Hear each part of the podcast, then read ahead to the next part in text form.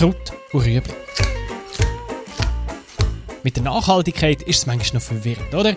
Die einen sagen das, die anderen sagen dieses. Ich bin der Nico und ich räume für euch auf in diesem Durcheinander. Ah ja, mich hat Mikro engagiert.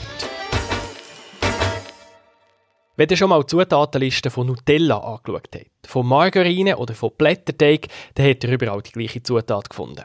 Palmöl.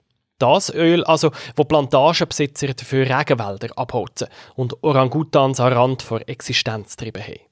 Wieso hat es das Palmöl überall drin? Auch in Produkten, man gar nicht erwarten würde. Wieso braucht man stattdessen nicht andere Öl? Und was bedeutet es eigentlich, wenn Produzenten sagen, sie verwenden nachhaltiges Palmöl? Sind die Regenwälder und die Orangutans denn immer noch in Gefahr? Diese Fragen wollte ich euch heute beantworten und nehme euch mit auf die Reise vom Palmöl. Zu den Palmbauern in Indonesien, in Hafen auf Rotterdam und in die Margarinefabrik im Kanton Basel-Land. Der Udav Lahang ist ein indonesischer Bauer. Er lebt im kleinen Dorf Buluk Sen im Osten der Insel Borneo. Da baut er hauptsächlich Reis, Ölpalmen, Bananen und Kakao an. Reis dient ihm als Grundnahrungsmittel, aber die Ölpalmen werden immer wichtiger. Die anderen Bauern um ihn herum haben alle angefangen, möglichst schnell Ölpalmen zu pflanzen. Darum hat der Uda Flahang sich gesagt, da mache ich auch mit.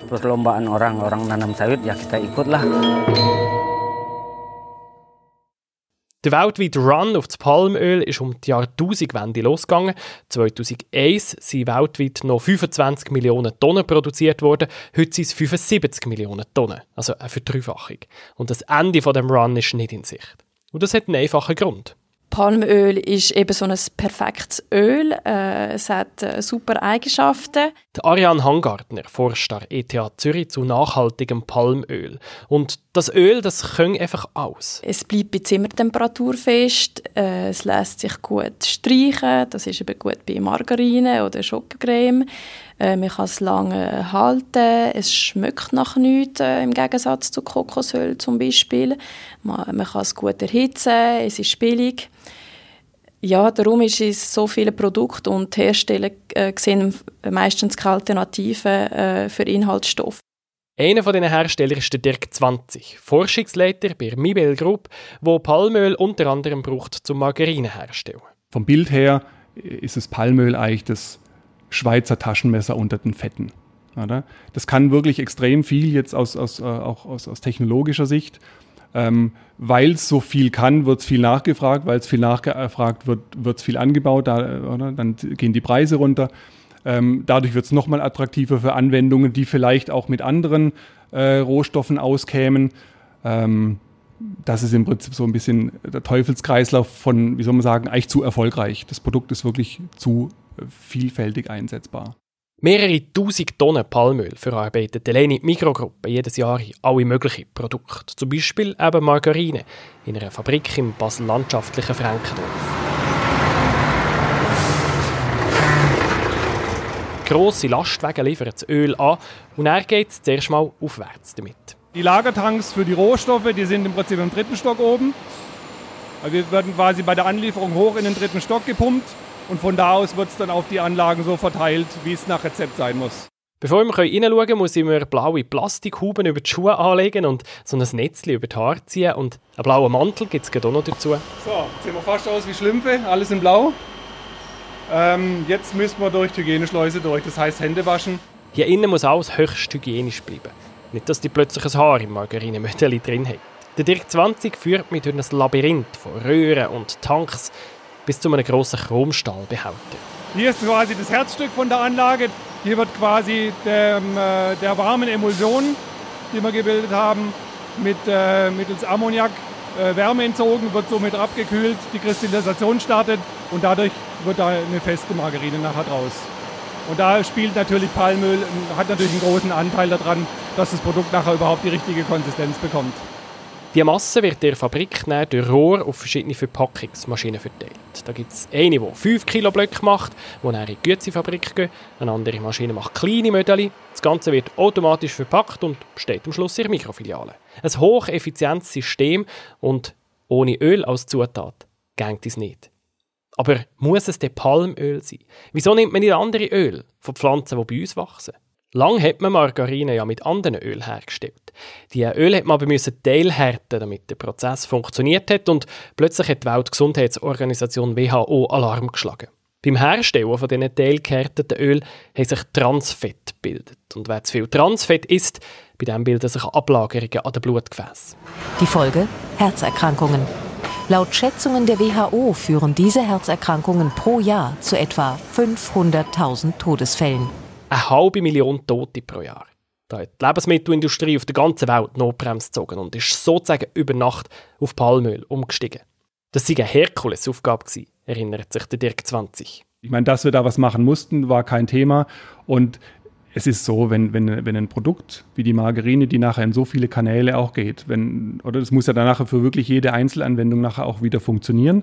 Und wenn das wirklich reibungslos über die Bühne geht, nachdem man eigentlich so ein zentrales Element wie das Fett rausnimmt, dann ist man sicher als Margarineproduzent stolz. Das, das ist so. Aber noch während man sich gefreut hat über die glückliche Umstellung, hat das Video von Greenpeace die Welt erschüttert.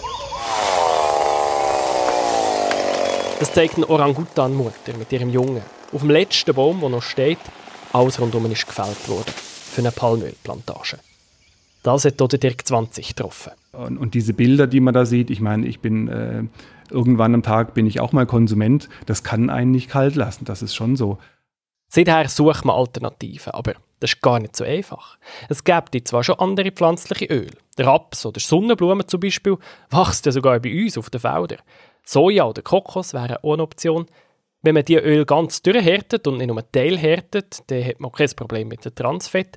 Aber die alternativen Öle haben nicht all die guten Eigenschaften von Palmöl und der Umwelt hat immer mehr geschadet als genützt. Eigentlich sind Ölpalmen sehr produktiv und effizient. Das heißt, dass man eigentlich viel weniger Land braucht, um die gleiche Menge äh, an Öl zu produzieren. Man braucht äh, zum Beispiel fünf bis acht Mal weniger Land, um äh, einen Liter Palmöl zu produzieren im Vergleich zu Öl von, von Raps, Sonnenblumen, Kokos oder Soja. Wenn man auf eine andere tropische Ölpflanze würde umsteigen würde, müsste man also noch mehr Regenwald abholzen. Das ist eine ziemliche Sackgasse. Wenn man jetzt überlegt, wir kommen von den Teilgehärteten, gehen zum Palm und ja, wo soll man denn jetzt als nächstes hinhüpfen? Eigentlich oder hinflüchten. Eigentlich sind wir am, am Ende der Fahnenstange und ähm, was dann im Endeffekt auch dazu geführt hat, äh, dass wir in der ersten Phase gesagt hat, okay, wir, wir müssen was machen, auch die Industrie. Und hat ja dann so in dem Zeitraum 2001, 2003 äh, zur Konstitution vom Roundtable für Sustainable Palm Oil geführt, weil man einfach gesagt hat, wir wissen noch nicht wie, es gibt kein Vorbild für dieses Format, aber wir müssen was tun. Ähm, äh, der WWF war mit dabei, ähm, die, die, die, Mikro war, äh, ist, ist, Gründungsmitglied und hat da versucht, quasi äh, Regeln aufzustellen, die erfüllt werden müssen, damit ein, ein, ein Palmöl als nachhaltig produziert gelten kann. Der RSPO wäre eigentlich eine Erfolgsgeschichte. Fast drei Viertel vom malaysischen Palmöl ist heute RSPO-zertifiziert. Beim Palmöl aus Indonesien sind es über 80 Prozent. Nur heisst das leider nicht viel. Ja, RSPO ist ein freiwilliger Standard für vorbildliche Verfahren. Äh, dennoch zeigt eine Studie, dass die Plantagen, die zertifiziert sind, nicht unbedingt besser abschneiden als die, die nicht zertifiziert sind. Äh, zum Beispiel Zerstörung an Urwäldern, eben der Lebensraum von vielen Tieren und Pflanzenarten ist gleich hoch. Das heisst, der RSPO-Standard alleine langt nicht. Man muss anfangen, die Plantagen mehr oder weniger handverlesen. Die Migros bezieht heute ihr Palmöl absichtlich nicht aus Indonesien oder Malaysia, sondern aus Kambodscha und den Salomoninseln, von kleineren Plantagen, wo sie auch direkt mitten in Kontakt ist. Wenn man mit einzelnen Bauern arbeitet, dann kann man die auch sensibilisieren für mehr Nachhaltigkeit. Und genau um das dreht sich der Ariane Hangartner ihr Forschungsprojekt OPAL an ETH Zürich unterstützt vom Schweizerischen Nationalfonds.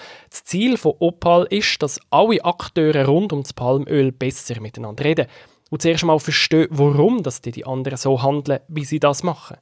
Wieso zum Beispiel ein Bauer ein Stück Regenwald abholzt. Ein Bauer er will meistens seine Familie ernähren, dass die Kinder in die Schule gehen, eine Zukunft haben. Auch wenn er ein paar Bäume vom Urwald muss schneiden muss, um äh, Ölpalmen zu setzen, ist das für ihn völlig okay. Aber wir hier in Europa sehen den Regenwald so ideal, dass man den unbedingt muss, äh, erhalten muss. Aber die Leute haben auch Recht um Entwicklung. Also wir können ja nicht sagen, ihr, ihr müsst arm bleiben, damit wir wissen, dass der Regenwald oder die, die äh, Artenvielfalt bleibt. Palmöl wird immer Auswirkungen auf die Umwelt haben. Aber sie müssen nicht so verheerend sein, wie sie bis jetzt manchmal waren. Mit der Arbeit vor Ort kann man Bauern und Behörden sensibilisieren. An vielen Orten ist Palmölproduktion zwar immer noch sehr problematisch. Wenn jemand sagt, ja, das meiste Palmöl wird nicht nachhaltig angebaut, das ist korrekt. Aber einfach auch, weil es Märkte wie Asien oder China nicht die Bohne interessiert, wie das angebaut wird.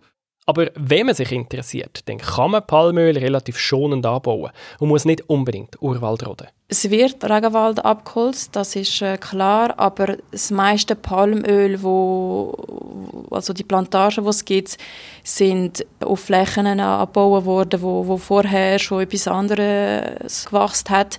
Das sind vielleicht äh, Reisfelder oder sonst, wir hatten den Wald schon gebraucht zum, äh, zum Holz schneiden und verkaufen sind meistens Wälder, wo, wo nicht als Urwald äh, bezeichnet sind. Sättiges Palmöl ist nicht schlechter für die Umwelt als Raps, Soja oder Kokosöl. Es kann sogar besser sein, weil es weniger Fläche braucht. Ein Schlüssel zum Erfolg ist sicher die Rückverfolgbarkeit. Die Schweizer Produzenten wissen heute sehr genau, von welcher Plantage ihr Öl kommt und wie es produziert wurde. Das ist eine wichtige Umstellung, aber nicht eine einfache. Früher haben Produzenten einfach normales Palmöl auf dem Weltmarkt gekauft. Zum Beispiel im Hafen Rotterdam.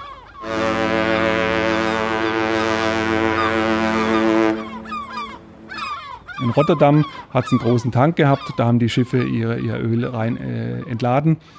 Und das heißt, egal wo, in welchem Land gerade Ernte war, man hat immer so, eine, so ein bisschen so einen Durchschnitt bekommen.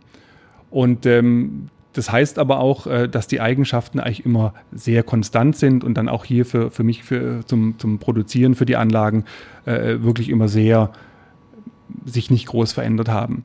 Heute bezieht die Dirk 20 Öl aus einem bestimmten Land, von einer bestimmten Plantagegruppe. Das bedeutet aber, wir sind diesen, diesen Schwankungen von einer Ernte zur anderen viel stärker ausgeliefert und das mussten wir erst lernen und wir, haben's, wir haben viel Lehrgeld dafür bezahlt. Zum Teil hat man erst gemerkt, dass die Qualität nicht stimmt, wenn das Öl schon in der Maschine war. Und das war definitiv zu spät. Neue Analysemethoden her müssen. Und heute funktioniert die Margarinemaschine auch mit nachhaltigem Palmöl. Palmöl wird nicht aus den Läden verschwinden. Für das ist es einfach zu perfekt. Eigentlich ist das Palmöl eigentlich das Schweizer Taschenmesser unter den Fetten. Es hat gute Eigenschaften und die Produktion von einem Liter Palmöl braucht einen Bruchteil vom Platz, wo die Produktion von anderen Pflanzenöl braucht. Die Produktion ist an vielen Orten bis heute sehr problematisch. Das ist den Schweizer Produzenten aber nicht egal. Irgendwann am Tag bin ich auch mal Konsument. Das kann einen nicht kalt lassen, das ist schon so.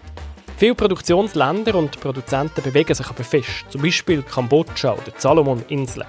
In der Schweiz und im nahen Ausland wird praktisch nur noch nachhaltiges Palmöl gebraucht. Nachhaltig halt im weiteren Sinn. Möglichst schonende Produktion, aber gleichzeitig auch nachhaltige Entwicklungsmöglichkeiten für die lokalen Bauern. Also wir können ja nicht sagen, ihr, ihr müsst arm bleiben, damit wir wissen, dass der Regenwald oder die, die Artenvielfalt bleibt. Schlussendlich ist es wie überall ein Miteinander und einfach dabei zu bleiben und, und den Standard weiter zu erhöhen und, und zusammen eigentlich ein äh, besseres Palmöl zu produzieren gemeinsam. Palmölbauer, Ölmühle, Verarbeiter und Konsument, das, ist, das muss im Prinzip der richtige Weg sein. Also das anderes kann ich mir nicht vorstellen. Kraut und Rüebli. Ich bin der Nico und ich mache einmal im Monat Nachhaltigkeit für euch verdaulicher. Das ist ein Podcast von Generation M, einem Nachhaltigkeitsprogramm von der Mikro. Alle Folgen können nachlesen auf www.generation-m.ch.